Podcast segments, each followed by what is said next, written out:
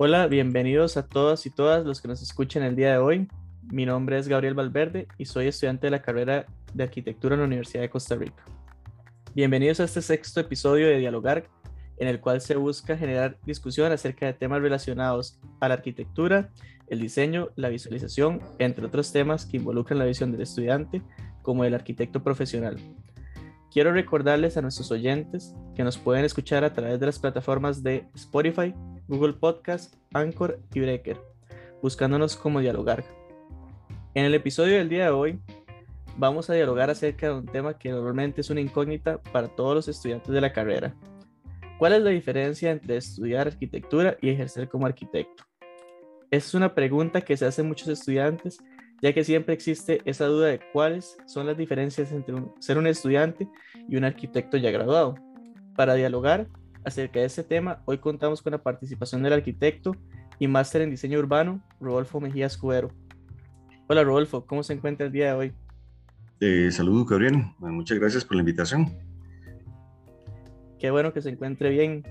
Si gusta, puede presentarse para que nuestros oyentes lo conozcan un poco mejor. Eh, bien, bueno, bueno, mi nombre es eh, Rodolfo Mejía Escudero, este, soy egresado de la Escuela de Arquitectura de la UCR. Eh, ingresé en el 86, 1986 a estudios generales y en el 87 a la carrera. Em, fue una época un poquito conflictiva porque en el 86-87 se estaba dando la, la intervención de la escuela. Entonces eh, se, dieron unos cambios curriculares, unos plan, en los planes de estudio. Entonces en esa época no se, pues había cierta incertidumbre, ¿verdad?, sobre la carrera. Pero ya en el 87 eh, ya pude ingresar normalmente em, con un nuevo plan. Eh, me egresé en el año 90 94, 95 la tesis y me incorporé al colegio el 1 de diciembre de 1995. Eso significó eh, que duré más tiempo de lo que el plan de estudios decía por circunstancias ahí de la vida, ¿verdad? Pero yo siento que por lo menos eh, el tiempo que se estuvo se, disfrutó bastante y no es, no, no, no, no, es cuán rápido lleguemos, sino que, se disfrute el camino mientras eh, se estudia la, nuestra profesión.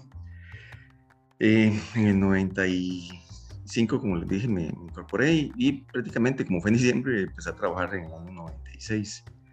Em, coincidentemente, ese mismo año tenía seis meses de ejercicio profesional, ahora les cuento cómo empezó, y este, me invitaron a participar del taller de diseño de primer año, eh, que era coordinado entonces por el arquitecto Rudy Piedra y eh, el arquitecto Mario Macis Pasos. Eh, fue el que me hizo una llamada, me recuerdo muy clarito, en la noche, era invitándome que si quería ser parte del equipo docente en agosto, y, empecé en agosto del 96 en la, eh, eh, como profesor de, empecé en el segundo semestre, el primer año, el segundo semestre, nunca se me, se me va a olvidar. Em, el primer semestre, esos primeros seis meses anteriores a eso, o sea, eh, y como todo, recién graduado en diciembre, planeando montar la oficina y todo, con yo soy de rutina, entonces eh, busqué ahí una, un localito en el puro centro del pueblo, y cómo se llama, ahí preparándolo, pintándolo, colores ahí este, el mueble, el escritorio, toda, toda la cosa, la silla para los clientes y todo el asunto. Y el rótulo de abierto y cerrado. Y resulta que el rótulo se puso amarillo en la parte de cerrado, porque nunca estaba, siempre andaba afuera haciendo cosas para allá y para acá. Entonces, difícilmente eh, de si alguien llegaba a tocar la puerta, nunca estuve, ¿verdad? Fueron seis meses bastante difíciles, uno tiene una expectativa así como, ah, pues, porque digamos yo nunca había trabajado como en oficinas, o sea, digamos que nunca me había, siempre me, mandé hacia el ejercicio profesional liberal, libertino de la carrera y nunca había este, trabajado pues eh, como asistente de diseño o así como otro profesor. Sí, cuando era estudiante eh, estuve algunos meses en la oficina de don Alberto Negrini, que, que, eh, que había sido enviado por, por Franz, a Franz Berg eh, en esa época se acostumbraba mucho que los, eh, cuando ocupaban a alguien, iban al taller y preguntaban, no sé qué, ah, entonces mandemos a fulano. Entonces, me, me, tocó a mí, sí estuve tres meses ahí trabajando en la oficina, pero siendo estudiante, no, no como profesional. Y este, pues aprendí, mucho con don Alberto en ese tiempo. Igual recordemos que don Alberto es, paisajista y en ese tiempo desarrollaba algunos proyectos. Me acuerdo de la. yo le ayudé más que todo en la parte de, de, asistente de diseño. Recuerdo la Universidad Hispanoamericana, de algunas casas. Este, eh, eso cuando estudiante. Entonces, los primeros meses, pues la cosa no funcionaba muy bien, ¿verdad? A nivel, pues era un entorno eh, em, sí, tuve la, la, oportunidad de ser, digamos, quizás el primer arquitecto de mi pueblo, en Rotina.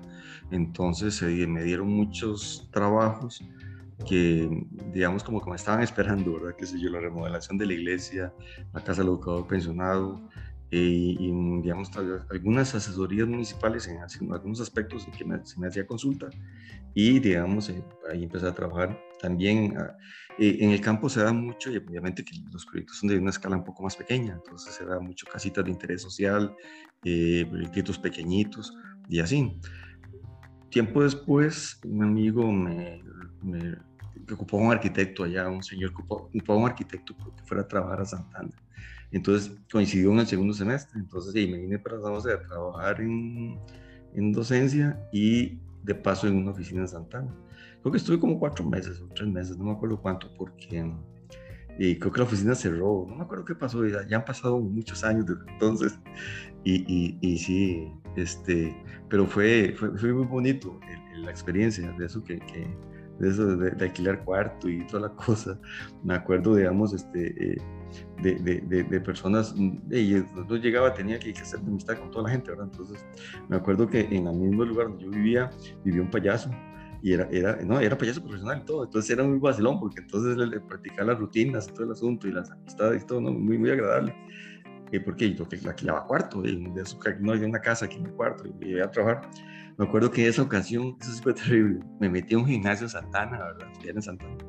Entonces, este, ese día no sé qué, me tocó hacer piernas, no sé qué, piernas por primera vez, ¿verdad? Hijo pucha, entonces me vengo para, para, trabajar y paso todo el día sentado porque era una mesa de madera y banquito de madera. Y ya, y ahora de salida, ah, me bajo el banco, hijo, y no podía mover las piernas. Yo, es que no, no me puedo subir al bus así, ¿verdad? Porque era el bus en el Alto de las Palomas y iba a acabar hasta Santana. Entonces yo me vine caminando así, despacito, despacito, despacito, hasta que llegué a, a, a a, Santana hasta la casa, por dicha quedaba cerca, digamos, relativamente. Y con la caminada fue que se me desempezaron las piernas, porque no podía, no podía, no podía subir, o sea, hay cosas que le pasan a uno, ¿verdad? Y, por dicha nadie me vio, estaba solo, sino yo voy bajando eh, como un cangrejillo bajando el cerro de las palomas. Y hay cosas que pasan. Ya, ya después en esos años ya empecé a trabajar en, la carrera, o sea, digamos, en la, eh, que en aquellos tiempos uno empezaba, eran como ocho horas semana, una cosa así, ocho horas por semana. Siempre lo cortaba uno con lo mínimo en la U.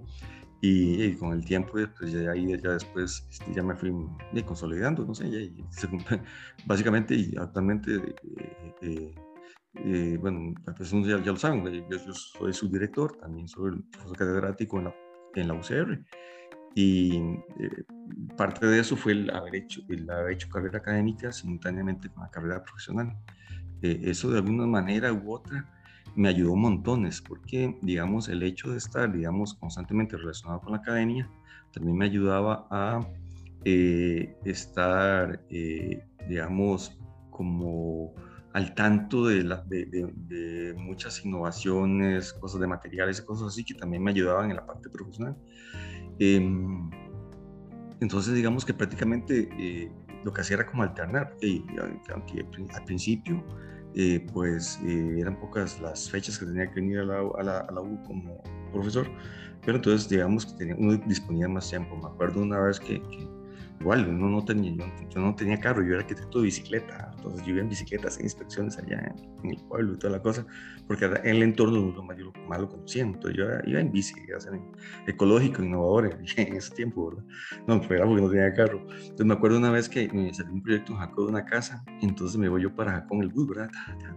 Llego ya a Jacó me voy a hacer una inspección y a la salida se viene ese baldazo ahí yo sin parar, así, pues, sí, aquí es como Tarzán, ¿verdad? Que te la camisa, echarle todos los paneles anillos, lo que andaban, no, no había celular en esa época, eh, era Beeper. Entonces eché todo en una bolsa, ¿verdad? Ta, plástica, y ahí hasta caminar desde el centro de Jaco hasta la pista, esperar el bus de pues de parrita que me llevaba para la rutina.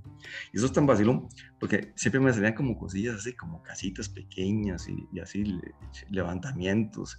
Entonces me acuerdo una vez que era el levantamiento de una marisquería en Tárcoles, algo así, y llego yo, eran como 20 mil pesos que uno cobraba, de esos, en 1990 y algo, y por, por hacer el levantamiento. Entonces, y el asunto es que, bueno, eran 20 mil clones y yo, yo viendo ese montón de pescados y mariscos y camarones y todo. Yo decía, bueno, entonces, bueno, son 20 mil, pero hey, deme 12 mil en deme pescado, eh, conchas y deme estos camarones y así. yo venía en el bus con la bolsa de mariscos, era la mariscada, y, venía, y después, y, el, como 6 mil pesos en efectivo, nada más porque eran, eran otros contextos, ¿verdad? No, pero vacilón, esa, hice una buena mariscada en la casa, no hasta ceviche.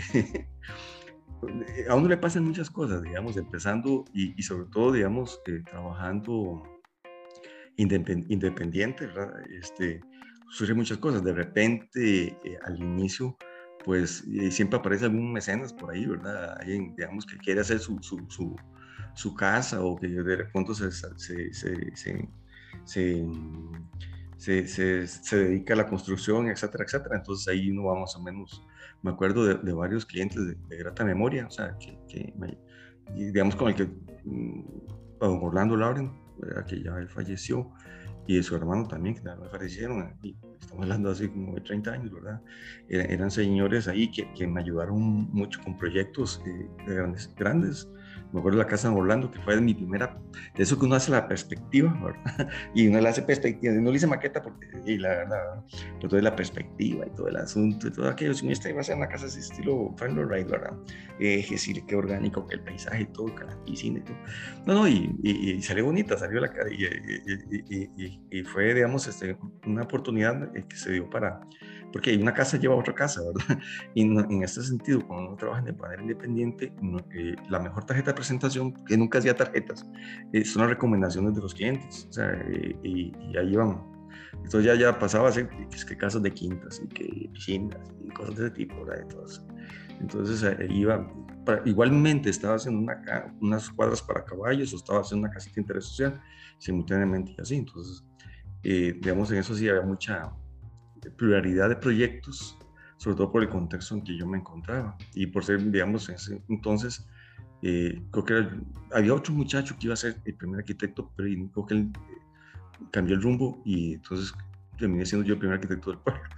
Este, ya después de eso, ya ahí se tocaron todos los vecinos, la hija del vecino, mi hermano, este, todo el mundo mis amigos, ahora hay como, ya, ya veríamos una asociación de arquitectos allá, de tantos arquitectos que hay en el pueblo, pero, este, pero eso es bueno, porque entonces hay mayor, siento yo que brinda mayor calidad arquitectónica al espacio del lugar, en el caso donde yo, vivo, ¿ya?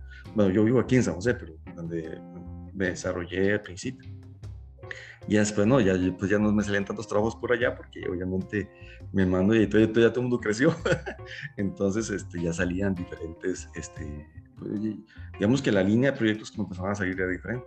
Además que me fui, eh, eh, digamos, eh, estudiando más, estudiando, pues ya saqué la maestría en diseño urbano y entonces ya se me abrieron otras posibilidades a nivel de, de paisajismo, qué sé yo, de por ejemplo, eh, tuve la oportunidad ya en, los últimos años de trabajar en proyectos de diseño urbano en mi pueblo, o sea, lo cual para mí fue muy satisfactorio, porque es una manera como de devolver eso, ¿verdad? Eso que a nosotros nos siembra en la nuestra Costa Rica, de que, o sea, y de, ese cariño por, por, por, por, no solo por nuestra universidad, sino por nuestro país. Entonces, como devolver un poco a, nuestro, a, nuestro, a nuestro contexto, a, nuestro, nuestros vecinos, nuestros amigos, eh, un poco de esa calidad de espacio que yo sentía que, que fue una oportunidad que se dio. La maestría me, ayudó, me abrió la puerta, porque eh, si hubiera sido solamente arquitecto y participar en un proyecto que implicaba diseño, diseño urbano, ser diseñador urbano, eso había un montón de posibilidades que solamente con título de arquitecto no hubiera sido posible. Este, aparte de la, digamos que ya de la madurez profesional que ya uno va adquiriendo con los anillos.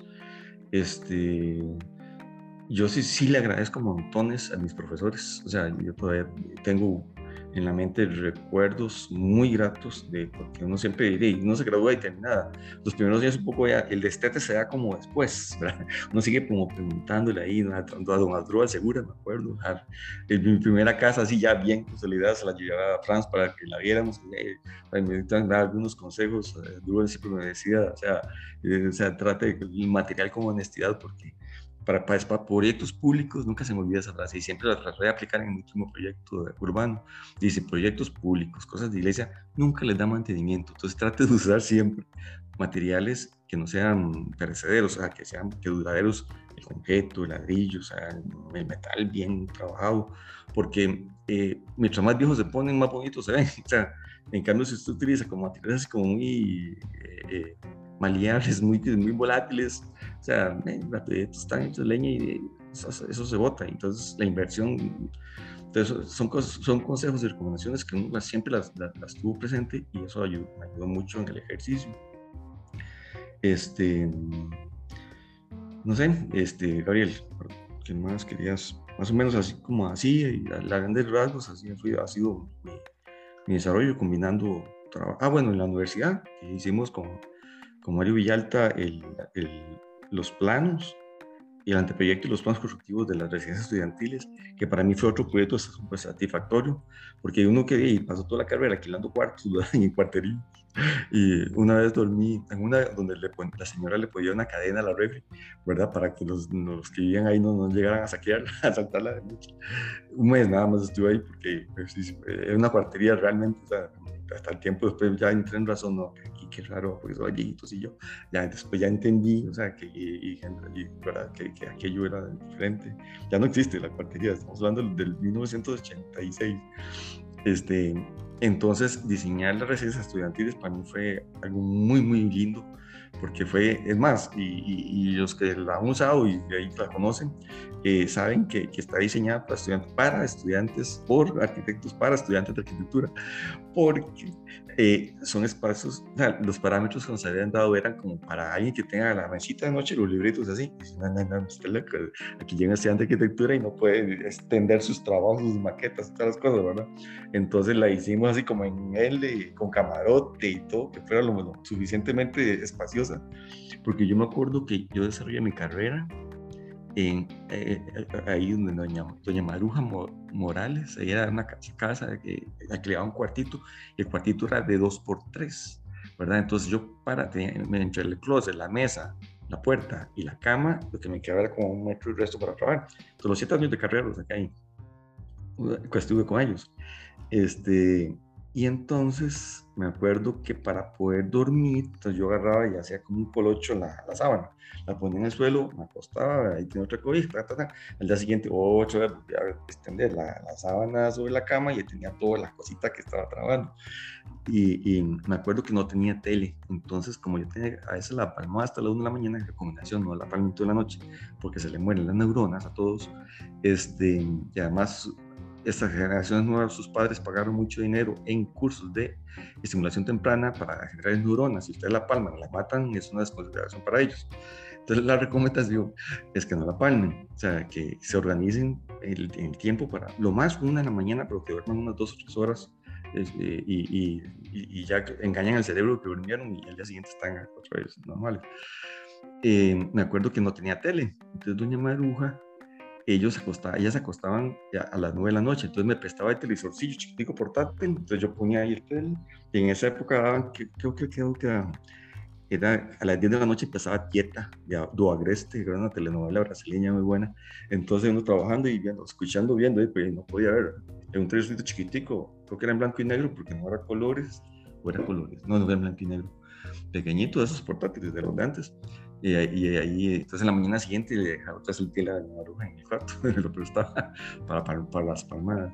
o cuando tenía que hacer maqueta, entonces me prestaba la mesa del comedor.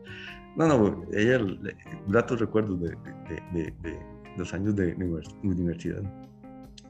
Este, no sé, ¿por dónde te quedas saber más no, bueno, nos, nos esta, este viaje que nos ha hecho recorrer es, nos cuenta primero la vasta experiencia que tiene, digamos, no solo en proyectos de pequeño y de gran escala, sino también como parte de aventuras que se vieron en la, en la universidad que siempre son gratas escucharlas porque aunque ahora estamos como en, en, tiempos diferentes, siempre hay como patrones que se repiten y que uno se, como que uno dice, uy, a mí también me pasó parecido.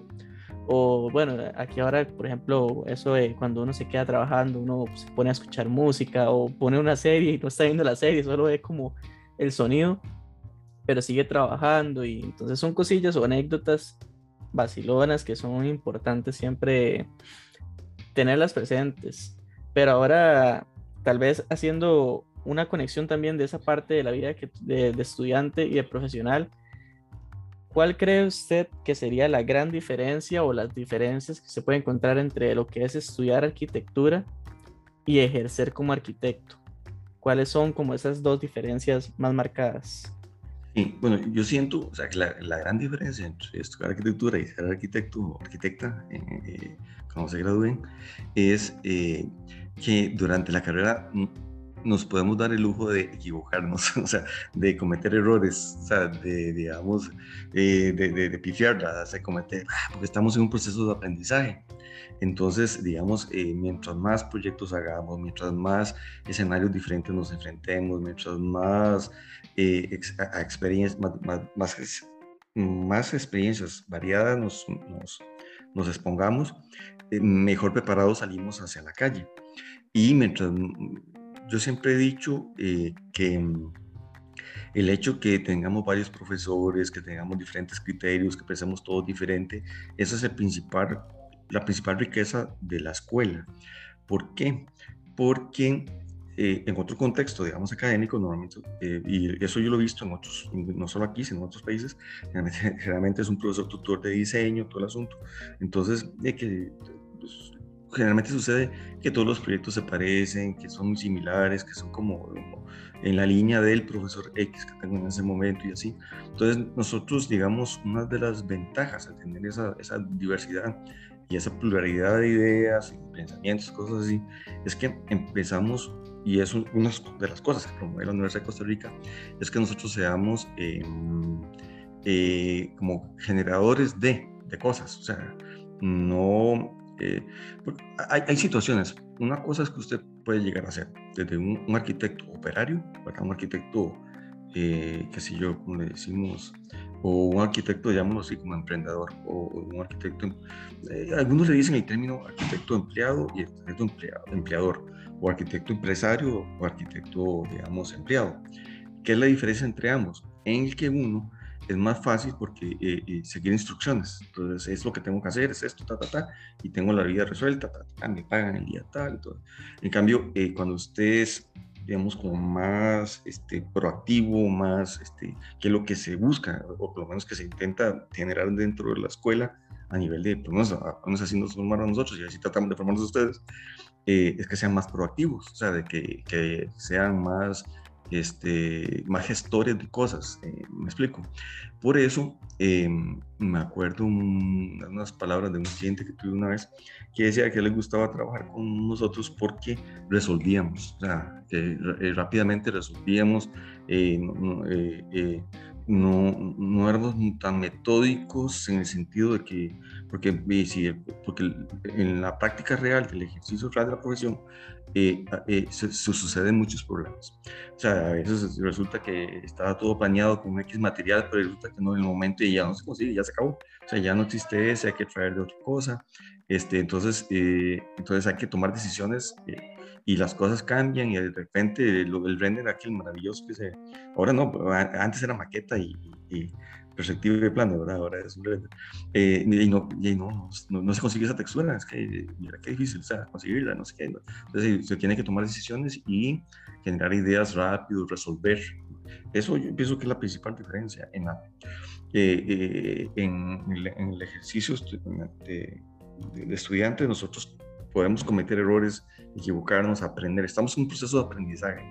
Y otra cosa, recordemos y lo que siempre digo en clase, la arquitectura no son dibujos bonitos, no son planos, no son este, eh, renders maravillosos, no son, e, esos son todas mentiras, son ilusiones. Es algo que nos aproxima, nos ayuda un poquito a imaginarnos cómo va a ser el espacio cuando ya esté construido.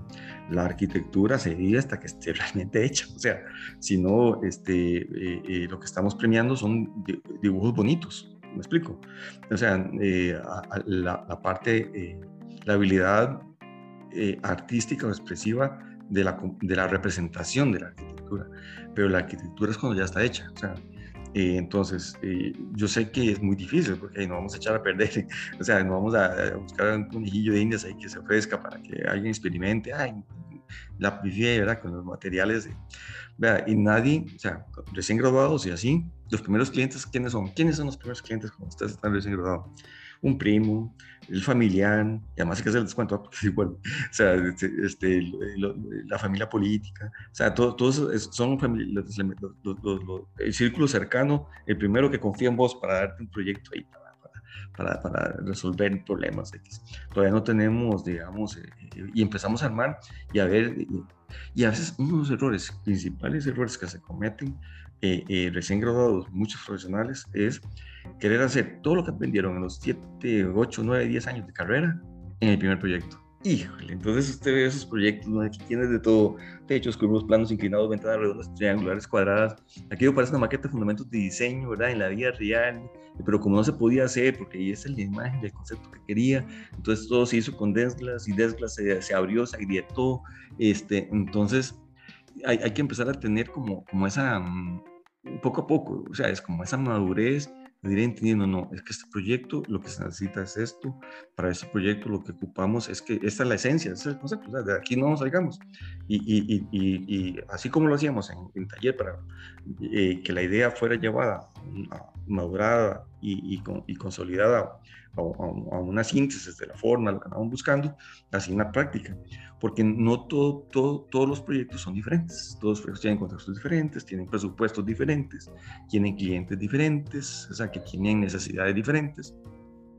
Entonces, este, no es lo mismo, digamos, resolver una casa, eh, eh, una barriada que tiene otras condiciones de seguridad, etcétera, etcétera, etcétera, que una que está rodeada de jardines, una quinta, en un condominal y toda la cosa, que lo que tiene es un tapias, está en guardia de seguridad. ¿Me explico? O sea, entonces, eh, entonces hay que ingeniárselas, hay, hay que buscar ahí como eh, la idea y el concepto claro de qué es para la práctica real de las cosas. Y, y, hay una cosa que se llama, y es muy importante, que, que, que, yo lo aprendí recién graduado y, nunca se me olvida, y, eso me lo dijo un profesor, que, que, que, la aprecio mucho, este, decía, hay una cosa que se llama la pérdida de la inocencia, eh, y que es cuando el recién graduado, y eso le pasa a muchos profesionales, en, todos los, en todas las carreras pasa eso, una pérdida de la inocencia, que es cuando usted se, de repente descubre que su torre de marfil, ¿verdad? En, la que, en, la que se, en la que se formó, eh, eh, se enfrenta, pues, pues, pues, está rodeada de, espinas y que hay cosas y que, que las cosas no son así, ya sabes, ¿verdad? Entonces se, empiezan a tener la a veces me llegan, tengo que dar terapia yo también a estudiantes ahí que llegan, no sé qué, pulse profe, pues, es que no era como yo lo esperaba, es que, es que así es, o sea, entonces, o sea, e, e, ese paso, una vez superada esa pérdida de inocencia, usted empieza ya a entender las cosas diferentes, el mundo diferente, y empieza a, dar las soluciones, podemos así lo pienso yo, las soluciones adecuadas a los problemas que, que requieren. Al final de cuentas, nuestra profesión no es hacer edificios bonitos, fachadas bonitas, ni cosas, este, digamos, eh, eh, eh, de revista, ni, traer moldes minimalistas daneses y plantarlos acá debajo de estos aguaceros, porque no, no les va a funcionar. No, eso, eso, no funciona así. Nuestro, o sea, para mí, la arquitectura y toda esta cosa es dar soluciones a problemas. ¿verdad? Es, eh, eh, eh, solucionar problemas. O sea, ese es nuestro trabajo, solucionar problemas. En este, en este caso, ¿qué? Pues, problemas de diseño arquitectónico del espacio. Este, no se trata de este, que de vez en cuando hay proyectos que tienen más, tiran más hacia lo estético, pues sí, maravilloso, genial. O sea, usted no va a llegar, si yo, a un centro cultural o una caramba así y, lo va a hacer con, un racionalismo que va a ser otra cosa porque, porque, pues, tiene otro carácter, o sea, tiene, tiene otro espíritu. Entonces las cosas como que van a y, y, eso que dicen, que decimos, ¿verdad? Que lo que el proyecto quiere decir, ya, eso es verídico, o sea, eso, eso, eso es cierto. Eso, o sea, bueno, hemos este, tocado varios puntos aquí súper interesantes. Me llama mucho la atención de la frase de, de, la pérdida de la inocencia, porque, bueno, la siguiente pregunta que le iba a realizar era como la diferencia entre un anteproyecto de escuela y un anteproyecto en la vida profesional. Pero, sin embargo, aquí ya hemos tocado como ciertos aspectos interesantes, como el presupuesto o la parte de que tal vez el material no se consigue y entonces hay que cambiar tal vez esa, esa idea o ese idílico de un render perfecto o una maqueta que tiene tal materialidad y que usted decía, bueno, esta pared va a ser ladrillo y, y punto, pero no conseguí ese tipo de ladrillo rojo y necesito ver cómo lo sustituyo. Entonces, todos esos cambios... Gabriel, que nosotros pensamos, bueno, es que qué linda se ve, se ve la textura del ladrillo, pero es que el ladrillo, una pared de ladrillo, tiene temperatura, eh, tiene un montón de condiciones atmosféricas que si no nos empezamos a enfrentar a, visitar paredes de ladrillo, a conocer esos tipos de ambientes y, y así, bien difícilmente cuando nos estemos conceptualizando, lo que nos vamos a ir es por, por el hash disponible el ladrillo que tenemos y no saber, por ejemplo, de que eh, el ladrillo respira, o sea, que es, es tierra. Entonces, que por un lado le pega sol, ¿verdad? Y por otro lado va a estar fresquito y que a cierta hora por dentro va a estar caliente y por fuera va a estar frío. O sea, ¿por qué? Porque, porque, porque es un material orgánico, o sea, no, no es material, este, eh, eh, como, qué sé yo, como, como, qué sé yo, como, como volver en una habitación Teslas, por ejemplo. Entonces, eh, allá dije marcas comerciales. lámina de, de yeso. Una lámina de, con láminas de yeso. Y patrocinamos este, a, a Den. sí, el patrocinio. ahorita, Gabriel, ahorita empieza a llover acá, entonces no sé si se va a escuchar, que si tengo que hablar más duro, usted me dice. Cualquier cosa yo le aviso, sí. Pero básicamente, básicamente sí, digamos, uh, tal vez mencionando el proyecto, el proyecto que mencionaba de, la, de las residencias. Si, si usted le hubiera tocado hacer ese proyecto en la escuela, ¿qué cree usted que hubiera cambiado, digamos, de realizarlo en la escuela a realizarlo en la vida real? Eh, es... nada, porque este, para eso seguimos los mismos, o sea, o sea, todo lo que se les dice a ustedes para hacer un anteproyecto, que el plan, eh, eh, además eh, el proyecto de residencia es un proyecto, digamos, macro, o sea, digamos, qué sé yo, por ejemplo, otros compañeros, Villa y, y otros compañeros, ¿verdad? Hicieron la parte de estudios preliminares. Y entonces, en los estudios preliminares se hace todo el estudio de análisis, toda la cosa esta, y, y entonces nos, nos, da un documento donde brinda las pautas con las cuales debemos realizar el anteproyecto. Nosotros realizamos el anteproyecto y posteriormente hicimos los planos constructivos, ¿verdad? Que es toda una labor eh, maratónica, porque además era un edificio complejo en el sentido de que era... Eh, de, digamos, tenía que seguir ciertos parámetros de, de restricciones eh, de, perdón, urbanísticas, de altura, plan regulador, los paneles de la U, las tuberías de, de eh, qué sé yo, esto, ¿cómo se llama? De telecomunicaciones que estaban enterradas a la parte del edificio, un montón de cosas. Y, este, y después, hasta ahí se cortó nuestra etapa. Esto, en, nosotros no pudimos participar de la etapa constructiva, porque como todo eso se maneja, digamos, a través de instituciones de la universidad, entonces ya y constructoras, entonces ya entraban otros profesionales a la parte constructiva, pues probablemente eh, tomaron algunas decisiones en el momento del sitio y toda la cosa, y alguna una que otra sencilla, pero en general cuando yo lo visité ya después de terminado, este, ya sí se parecíamos montones a lo que habíamos planeado, ¿verdad? Entonces, este, eh, además, es que, que, por ser un espacio de carácter residencial, eh, porque es residencial, eh, tiene y de estudiantil tiene, digamos, una serie de... Yo así la hora, porque esto es como hospital, le decía a los compañeros, nos está quedando como hospital. ¿Por qué? Porque por las normas de seguridad, y porque eh, de, de, de, incendios, de escaleras de emergencia, de todo este tema de la, de, de la movilidad, etcétera, etcétera, de los ductos, todas las cosas, como un hospital, porque así, así es un hospital, el hospital tiene gente, ya, digamos, eh, encapsulada, ¿verdad?, en, en, sus, en sus, espacios, eh, y entonces hay puertas herméticas para que el fuego no pase de un lugar a otro. Entonces es un silencio, usted camina con un silencio, ¿verdad? Porque es como, porque son puertas además, son de seguridad, todo de alta calidad y toda la cosa. Entonces son... Y, y si, si eso fuera en la práctica del ejercicio profesional, eso es en la práctica profesional. En, si eso es un anteproyecto, hay que hacerlo exactamente igual. O sea, eh, ¿por, qué? ¿por qué? Porque nosotros en los anteproyectos investigamos las leyes, el contexto, todas las materialidades, todo, todo lo que hay, todo, lo que nos va modelando cómo sería. Tal vez no tan exigente, porque no llegaríamos a planos constructivos, pero sí la, la solución espacial, eh, porque, porque, digamos, en taller, o sea, lo que nosotros hacemos son anteproyectos. Hacemos anteproyectos súper elaborados, los niveles más avanzados, y, y, los primeros pasos de anteproyectos son niveles más, más, más inferiores, ¿verdad? Este, pero el anteproyecto es una, como le digo, es un medio, o sea, eh, es como una herramienta. Eh, porque ¿qué va, ¿qué va usted a anteproyectar si no tiene una idea clara del concepto, si no tiene una clara, idea clara del contexto? O sea, una de las cosas que sí tenemos que tener de, así, pero presente, es que el contexto es fundamental. O sea, si, si, si nosotros eh, negamos el contexto, entonces hacemos, y qué sé yo, como le digo, o sea, importamos patrones y modelos, cosas así, los metemos a la fuerza, ¿verdad?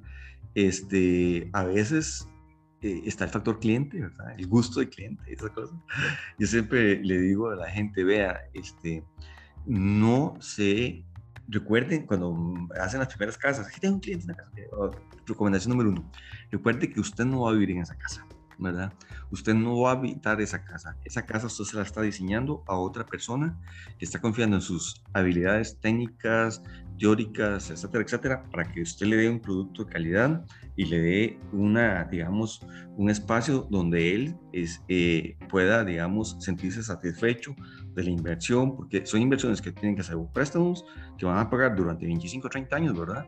Eh, hablando de nivel de casas, ¿verdad?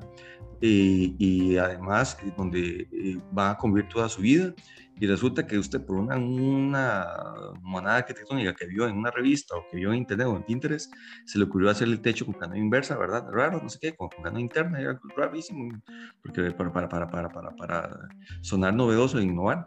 Y resulta que, pues, pasan toda la vida con una bendita catarata, una gotera ahí chorreando siempre en el puro centro de la casa, ¿verdad? Esa pared, ahora tenemos esa pared llorona, porque cada vez que llueve se chorrea toda esa pared y no hemos podido tapar esas goteras, aquí te que hacer, ya Entonces, eh, son cosas de, de que, es que no es que cada, cada, invierno llueve más por el cambio climático, ya las canoas no, no aguantan, o sea, ya hay que cambiar ese diseño estándar que hay, porque hay que hacer un cálculo adecuado o sea, porque ya llueve y ahora resulta que en un mes, en, una, en un aguacero llueve lo que llueve en todo el mes y las canoas no dan. Entonces, entonces hay un montón de cosas y variables así que, que, que, mutan, que van cambiando. Y uno tiene que tener la madurez, la seriedad para poderle decir, no, es que dentro de este contexto, de sus posibilidades económicas y dentro de todos los recursos que tenemos, y etcétera, etcétera, e, e, esta es la solución que yo recomiendo, la solución que yo le puedo aportar. ¿Verdad? Con estos materiales, con estos, con estos así, ¿verdad?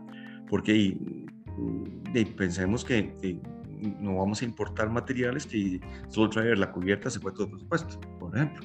Porque es que hay material ahí que es un aislamiento acústico, sonoro, etcétera, etcétera. Y pero solo esas láminas valen el, lo que la mitad de, se la va a entregar sin, sin piso, o sea, se va a entregar sin acabados.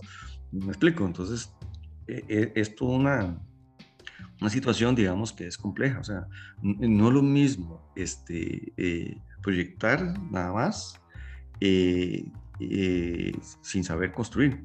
Entonces, saber, y esa es una de las fases importantes que yo siento que en, en, muchas circunstancias se descuida. O sea, nos vamos por, por el efectismo de la representación y, haciendo alusión a, los temas de representación gráfica en arquitectónica y olvidamos la parte técnico-constructiva de, de, la, de, la, construcción, o sea, por ejemplo, el asoleamiento, eh, entonces de repente sí, se veía muy linda esa fachada así como está, pero resulta que eh, necesitamos eh, extender esos parasoles porque, o, extender las cubiertas o buscar una solución porque está exactamente directo al sol.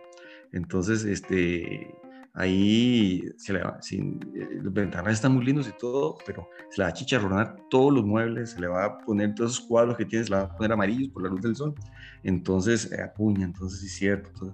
Entonces, ahí cuando uno recuerda que todo lo que hablábamos de clima, que todo lo que hablábamos de materiales, que todo lo que hablábamos de composición, de diseño, etcétera, etcétera, etcétera, eh, tiene su aplicación, que no era ganas de molestar a los profesores, sino que, que y eso pasa. De hecho, estos días de la pandemia, hecho de esos ir a caminar y todas esas cosas, ¿verdad? Entonces uno va pasando y, ahí uno es como hacer un tour por, por un muestrario, donde donde yo vivo. Entonces uno va viendo, mira esta casa así, o sea, mira, no, esta sí la resolvieron, no, esta no, esta sí, esta no, esta sí, esta no. Entonces se va viviendo como, como nuestros barrios, nuestros vecindarios, nuestros lugares, se convierte como una especie de catálogo de soluciones arquitectónicas espaciales, ¿verdad? Y porque están acordes a las necesidades. Y en esto no hay que obviar el rol que juega el cliente. O sea, a veces los clientes no saben ni lo que quieren. O sea, hay otros que sí. y me acuerdo recién empezado, ¿verdad? Eh, una reunión que tuve en, en, en un restaurante de, de, de venta de, de, de, de, pollo, no quiero decir nombres, como donde venden pollos procesados y dorados, ¿verdad? Y, y, las revistas y toda la cosa, lo que está en el momento, como decía un amigo por ahí, este, que esté libre de pecado que lanza la primera teja, este, en el sentido de que, eh, eh, entonces tuve que convencer a la señora a decirle, vea, está bien, yo se la hago, Pero, o sea, yo no le voy a hacer la fachada, voy a hacer toda la casa completa. Entonces al final terminamos con un patio central, con fuentes, toda la cosa, y, la, y se volvió la cara. Y dice, no, yo voy a andar aquí con vestidos así como campesina por toda esta casa. Pero, pero, entonces, no, aunque, pero ese era el momento, eh, digamos, era, era, yo lo tomé como un proyecto eh, eh, lúdico, ¿verdad? En el sentido de que, pero que, pero, pero había que resolver todo, o sea, desde la selección de los pisos, desde la cerámica específica para los baños, para que todo coincidiera, desde las puertas, desde el rediseño de, de, las cornisas, etcétera, etcétera, porque yo le dije, yo, yo, yo, se lo hago, pero vamos a, a, el espíritu de este espacio que usted quiere, ¿verdad? Pero no vamos a hacer una, una fachada y que por dentro sea una casa moderna, o sea, no tiene sentido, ¿verdad? Entonces, eh, pero por lo menos por ahí está, ahí está, ahí está, ahí está escondida, ¿cómo se llama? es parte del asunto. sea, Si usted revisa, este, eh, eh, eh, manteniendo la distancia, obviamente, ¿verdad? Este, bueno, siempre, siempre son esos proyectos de los que se aprende cosas, se aprende montones de cosas y, y se hacen amistades para toda la vida. De hecho, don Rodolfo, ahora se tocó este, un, un tema bastante importante que es, digamos, la parte de la representación.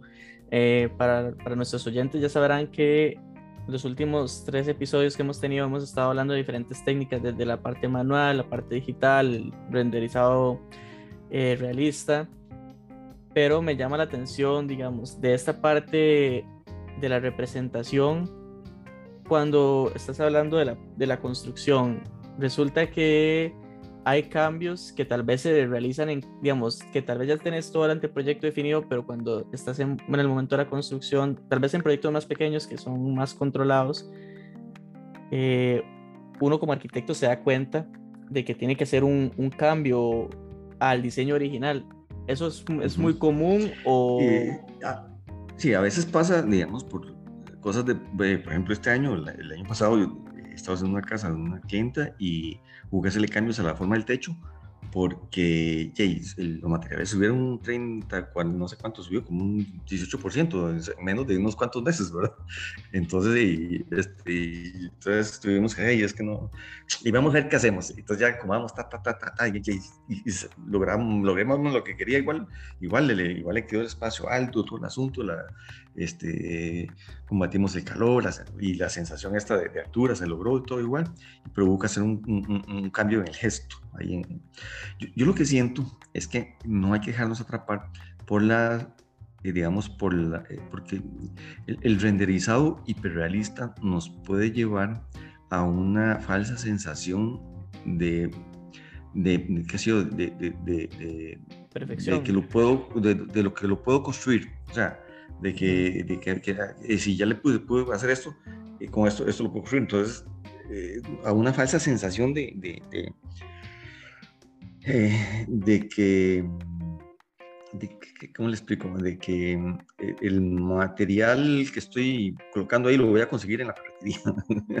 ¿verdad? O que esa, e, esas lámparas con esas luces que agarré, no sé qué, las puedo lograr y conseguirlas facilidad, con facilidad, ¿no? Yo siento que, bueno, ahora la tecnología está bien, todo el asunto, ¿verdad? Que ya, prácticamente cada empresa que produce materiales todo va a tener su, su, código y su referencia y toda la cosa, y usted puede conseguir el, el modelo tal y y colocarle el mismo modelo que vende y ponerle los lúmenes y todo lo, mismo, igual casi, ¿verdad? De qué es lo que hacen las representaciones estas reales. Entonces cada vez nos acercamos más a, esa, a, ese, contacto entre lo, lo, imaginado y lo construido real, ¿verdad? Entonces, entonces yo siento que cada vez esos límites se van, se van, se, van, se van acercando más, entonces este, es más posible eh, que, de verdad eso que nos imaginamos o, o, o que lo estamos recreando en un hiperrealismo, eh, se pueda llevar a la realidad. Pero también uno que diseña, da clases de representación y todo eso sabe que la perspectiva es una ilusión. Entonces, que, que un poco de movimiento y aquí logramos un efecto más dramático en la perspectiva, que hace que el edificio sea más alto, que hace que esto y el otro, que, las, que los espacios se vean de X condiciones y X características, pero que en la vida real el humano no, no hace esas distorsiones focales así tan exageradas o que vuelven dramático eh, eh, la imagen que estamos viendo y, a veces le damos mayor grandiosidad a, a la escala del dibujo en la representación con, ciertos recursos de perspectiva, como les digo, mueven los, los, puntos focales un poco más y los traen o, los, o los, los, alejan un poquito más y, y, no se ve tan real. Entonces yo insisto, cuando hacemos en representación perspectivas, tratemos de hacerlo a la lectura del ojo teatro para que nos aproximemos un poquito más a cómo él lo vería o lo percibiría ya todos, eso es, ese es mi discurso de rap, ¿verdad? Que siempre les digo, la perspectiva es una ilusión porque eh, nosotros vemos con dos ojos y, vemos tridimensionalmente y la perspectiva es un solo punto focal y, y, lo que vemos es una, una representación bidimensional de un espacio tridimensional. Pero ahí, ahí, ahí, ahí, eso nos ayuda poco a poco. Ya así, cuando hacen eso manualmente, el paso a la representación tridimensional eh, con recursos digitales y se les vuelve más fácil y eh, aprenden a controlar mejores herramientas. y es que el mundo va para eso. Nosotros ahora hablamos de, de, esos, de, o sea, ahora pues que, la, tecnología va a pasos tan gigantados que yo me imagino, no sé, ustedes en el futuro, cada uno con el, sentados en un cuartillo con el cliente y cada uno con un casco en la realidad virtual ahí sentados caminando por la propuesta y viendo materiales y, viendo cómo se construye, como esas películas eh, súper eh, hiperaceleradas ahí, no sé, me imagino. si, si, si, es muy caro ahorita, en el futuro eso debe ser para tú, pero así es como hacen las películas. No, seguramente sí habrán bastantes. Yo espero ver algo sí, no, no, yo también, la verdad. Espero llegar a un punto de esa tecnología tan, tan avanzada. Pero de hecho, hablando tal vez un poco también de la parte del presente y escuchando su, su experiencia, que es como del ejercicio más, más, digamos, del ejercicio profesional de manera, digamos, propia o que no, que no requirió casi que de participaciones en, en oficinas y así. Es una pregunta que, que, hacen muchos estudiantes o que se hacen muchos los estudiantes hoy en día por cómo ha, ha habido un auge tan grande de, de oficinas multinacionales con, con mucho poderío en, la adquisición de proyectos y así. ¿Es rentable que el estudiante de arquitectura opte por ejercer de forma independiente la profesión hoy en día? E, e, e, es complicado, o sea, porque cada, cada vida es una historia diferente, ¿verdad? Y puede ser que aspiren a situaciones diferentes y a condiciones diferentes. Eh, eh, hay algunos que sueñan eh, con, digamos, por X condiciones culturales, etcétera, etcétera, a a, digamos, a, desempeñarse en, esos ambientes y así. Yo, yo, no, yo no, no me opongo a eso, más bien, este, digamos, porque eso brinda experiencia, brinda ver cómo funciona, cómo es la dinámica. Eh, ojalá, eh, y normalmente se, empieza, eh, no sé si haciendo café o dibujando, porque no, no, no, yo no puedo hablar de eso. Tal vez más adelante puedas invitar a un profesor que sí haya trabajado en esos entornos y así, entonces sí sea más, para él este, eh, tenga otra perspectiva totalmente diferente. Yo, sí siempre fui, digamos, este, arquitecto, digamos, del ejercicio profesional independiente, libertino, perdón, no libertino, liberal de la profesión. y cómo se llama, me acuerdo que en, la época de Bonanza, o sea, porque una, han habido como picos, ¿verdad? Como en la época de Bonanza que hubo, entonces ya tenían mi propia oficina, la teníamos ahí en los Joseph, ¿verdad? Bueno, entonces que sacar la planilla ese mes, ¿verdad? Porque era, creo que estuvo como abierta como tres años, ¿verdad? antes de cerrarla que se convirtiera totalmente virtual, pagar el alquiler, no sé qué, bueno, la arquitecta que no asistía, este, que todos somos, todos somos de la UCR, todos todo, eh, los asistentes eran eh, ex asistentes de la escuela, que yo los estimo montones, ya son profesionales grabados, todo, hasta la fecha algunos trabajan conmigo en la, online. Una de las cosas que siempre quise era que no, no se llamara, tuviera, eh, de, poner, qué sé yo, este, Valverdes Arquitectos, una cosa así, ¿verdad? Entonces, el estudio de qué, qué cool.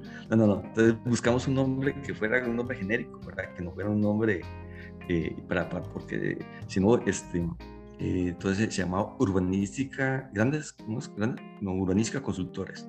Entonces, eh, Urbanística eh, tenía esa, esa, cualidad, ¿verdad? De que tenía oficina, pagaba hacienda, la renta, los impuestos, todo, todo, el rollo, ¿eh? Entonces, este, este, facturábamos, o sea, todo, y pagar alquiler, 750 dólares, costaba, pero un espacio grande, bonito, puro fondo, pero bonito.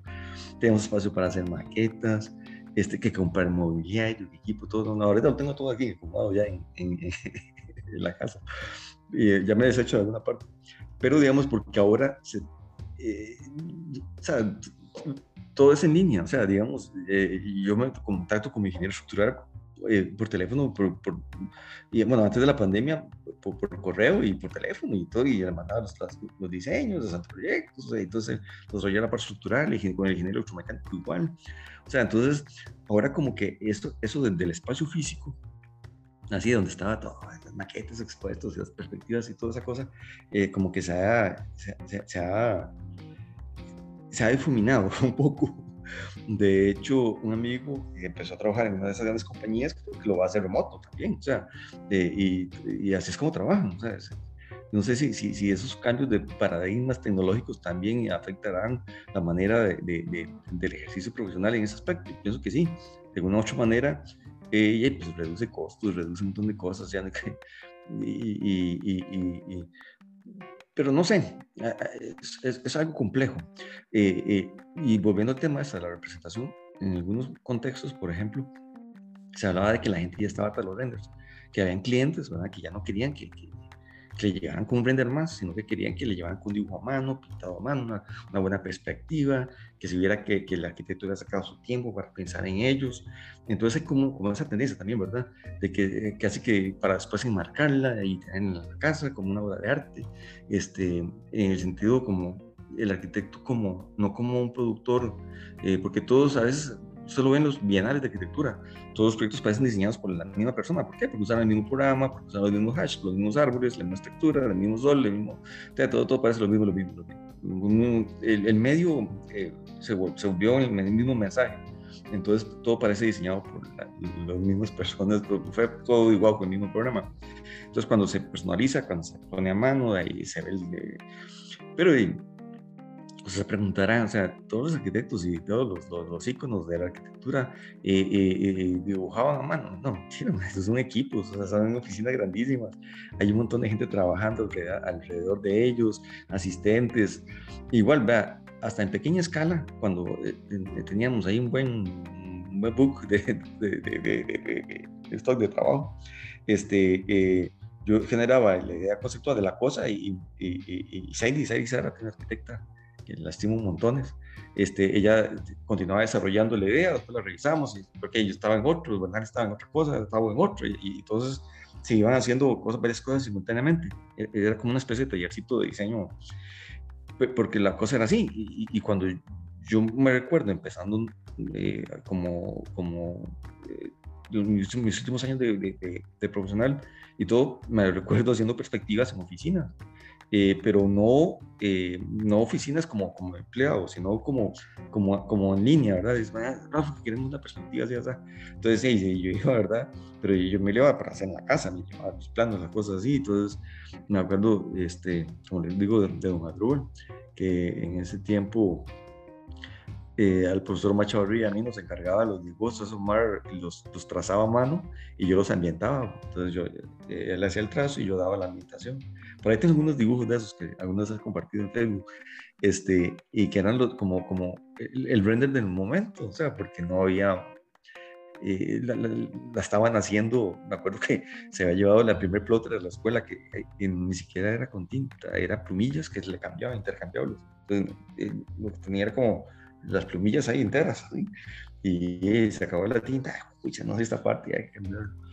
Y, y, que la AutoCAD, yo recibí el primer curso, se llama 600 eh, de computación, que era, este es el software, este es el mouse, este es el monitor, esto se llama software, hardware, y, toda la cosa ahí, ¿verdad? Entonces, sí, yo aprendí, y me odian todo el mundo, eh, AutoCAD ya viejo, entonces, y yo uso los colores nada más. ya era programa, solamente los colores, nada más. Yo dibujo en colores y hago todo, los cortes y hasta perspectivas en AutoCAD, pero a mano, ¿verdad? Y ya después me, me dice, ay, no, hay que otra vez, ¿por qué dura tanto? Es que tengo que agarrar cada línea que usted puso en colores y convertirla en una capa. ¿Cómo capa? ¿Qué es eso? ¿Entienden? Entonces, también está esa cosa generacional de, de, de lenguajes que uno no habla y otros hablan y así. Entonces, eh, y, y, y, probablemente usted y, y los que me están escuchando, que están en la carrera, de finalizarla, existan otros programas, otros modelos, otras formas de, de, de representar la arquitectura que van a ser diferentes a las actuales. Y, sí, eso, eso, se va a dar indudablemente. Sí, de hecho, muy interesante, muy interesante esta, esta parte, porque claramente de es, es, como un poco de todo, ¿verdad?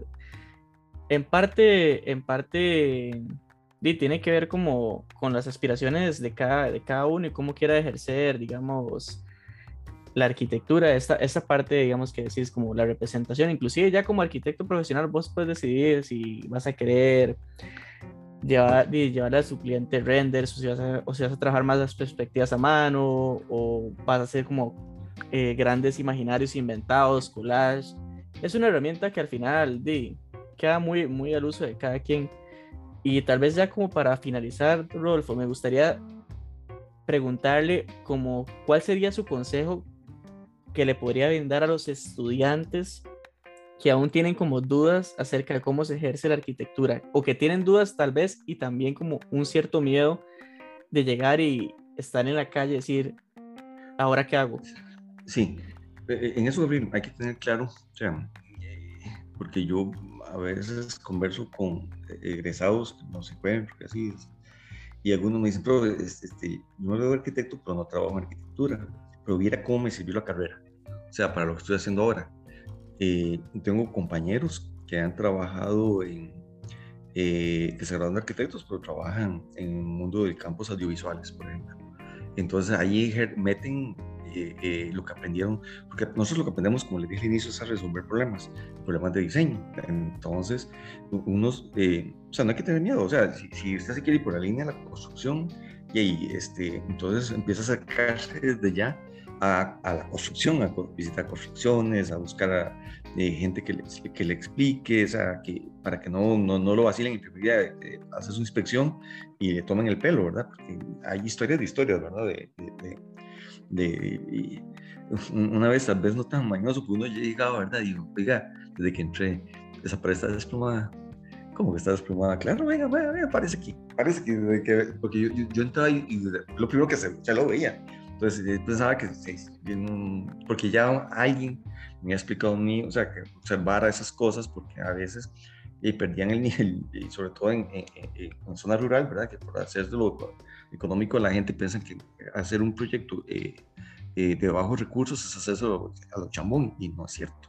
O sea, de bajos recursos, no hay que hacerlo mal hecho. O sea, por, el que sea económico no significa que sea una chambonada lo que, usted le, lo, que le, lo que le estén haciendo. Entonces, eh, entonces indudablemente, que hay cosas que saltan a la vista, por ejemplo, un piso mal pegado, eh, y hay trucos como para los codos, nada más lo toca y está bofo, o este respeto está mal pegado, hay que volver a aplicar, y, la gente llora, y el maestro llorando, y disculpa, oye, ¿por qué no lo pegó bien? O sea, ¿por qué no lo, lo aplicó bien? No, dejó la línea ni nada, eh, entonces lo que hizo un quemadillo ahí y todo. Entonces, si se quieren ir por la línea de construcción, entonces acérquense a construcciones para ir, ir, ir, irse metiendo en ese ambiente. Si se quieren meter por la zona de la área de la representación y toda la parte de la visualización y todo este tipo de cosas, pues empiecen a trabajar en eso desde antes. Es, lo mismo que yo les decía, cuando eh, quieren hacer la acuarela en la entrega final, entonces empieza a hacer acuarelas desde el primer día de clase. Son 16 semanas, ya en 16 semanas le va a salir algo bien bonito al final, pero no en 20, no, o no trate de improvisar al puro final eh, con, la, con la entrega con acuarela, ¿verdad? Sino que haya practicado previamente, porque podemos echar a perder la entrega. Y yo siempre les digo, vea, un buen render tiene varias, varias situaciones. Uno, pone en evidencia un buen proyecto, ¿verdad? Y y lo revalora y le saca todo el potencial. Pone en evidencia un mal proyecto, porque entonces pueden saber que está mal diseñado, ¿verdad? Este, y también tiene sus, inconvenientes porque puede hacer pasar por eh, bonito algo que está mal hecho y, y, y, al ojo no experto lo puede engañar. Y autoengañarnos, que también es otro problema, ¿verdad? Este, entonces, yo lo que le digo es que se trata como desde antes, desde, desde, igual antes sucedía que uno empezaba a construir antes de graduarse. Eso era el ejercicio legal de la profesión, ¿verdad? Entonces yo me acuerdo de, de, de, dos o tres casas que hice siendo estudiante y toda la cosa, pero bajo, bajo el contubernio del propietario, porque eran amistad, si no te esas cosas que pasaban, pero, pero había siempre un ingeniero respaldado, ¿verdad? que era uno del que hacía el, diseño, la zona, como que trabajaba un poquillo así. Entonces, este, pero digamos, habían algunos primeros acercamientos a eso si se quieren ir por esa línea, ¿verdad? Porque hay gente que se dedica a otra cosa, o se especializa en otra cosa, o se quiere especializar en investigación, entonces le, eh, quieren escribir, hay otros que tal vez lo que quieren es, dedicarse a la docencia, a la investigación, eh, ¿entienden? Entonces hay muchas líneas que al final no sabemos por dónde nos va, eh, eh, por dónde nos va a conducir la vida. Entonces, es tan incierto. Eh, probablemente, si, si, lo que nos interesa, porque si pensamos solamente como arquitectura, solo sirve para construir y hacer edificaciones y, y, hay una diferencia entre edificios y, y entre edificación y arquitectura, hay dos diferencias, porque los ingenieros hacen, edificios también, pero hacen arquitectura, o solo nosotros podemos hacer arquitectura, o alguien que no haya estudiado no puede hacer arquitectura.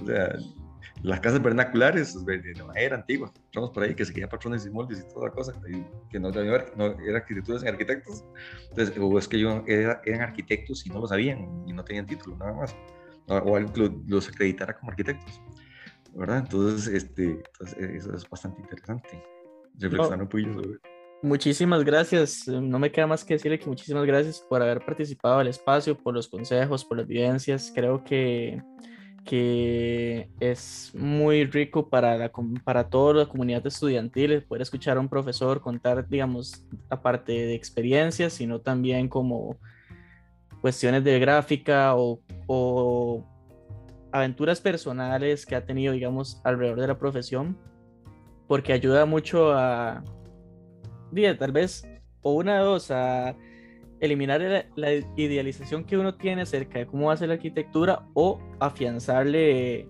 digamos, o digamos, generarle confianza a estudiantes que no, que no se encontraban seguros de, de, qué hacer, digamos, de, de, cómo resolver, digamos, su salida de la carrera, que es una pregunta más común de lo que pareciera. Sí, e, es un crecimiento, o sea, usted sale y, es como estar empezando, empezar a aprender, empezar a ver, eh, usted empieza a hacer su propio catálogo de materiales, empieza a entender cómo se construye, empieza a aprender. E, e, es la licencia para empezar a aprender, o sea, pero ya con, dicen que esa madurez alcanza con los años, en 21 Z, algunos que dicen que sí, otros. Uno sigue aprendiendo, uno sigue aprendiendo. Sí, es un aprendizaje porque todos los días hay materiales nuevos, todos los días hay cosas, hay necesidades, hay, eh, hay variables, eh, la ciudad se vuelve más compleja, ya no la, eh, todo es más difícil, a veces hay que construir con más con menos, o sea, diseñar con, solucionar los mismos problemas pero con menos cosas, porque el mundo se va volviendo cada vez más complejo y más, y, más, más enredado, o sea, Entonces, los entornos de ahora son más difíciles que hace 25 años cuando yo me gradué. Este, ahora eh, hay más, eh, hay, eh, hay, más opciones, digamos, por ejemplo, que si yo de pronto pasa por allá por la pista, ve un montón de cientos de casas iguales, todas idénticas, hay construidas en serie, o sea, entonces, y, es algo que la gente en ocasiones puede optar, o sea, ya no, entonces, entonces hay que ver cómo, cómo, o sea, los escenarios a futuro son cambiantes, o sea, no sabemos, o sea, hay, que hacer proyecciones, hay que ver qué se hace en otras partes del mundo, porque lo que nos está pasando a nosotros ya ha pasado en otros lugares. O sea, digamos, eh, que van más o más, un poco más, un poco menos adelante o atrás. Pero entonces hay, hay que, digamos, ampliar la perspectiva, ampliar el horizonte, alejarse y ver el bosque desde lejos, y para no ver todo siempre como de cerquita, ¿verdad?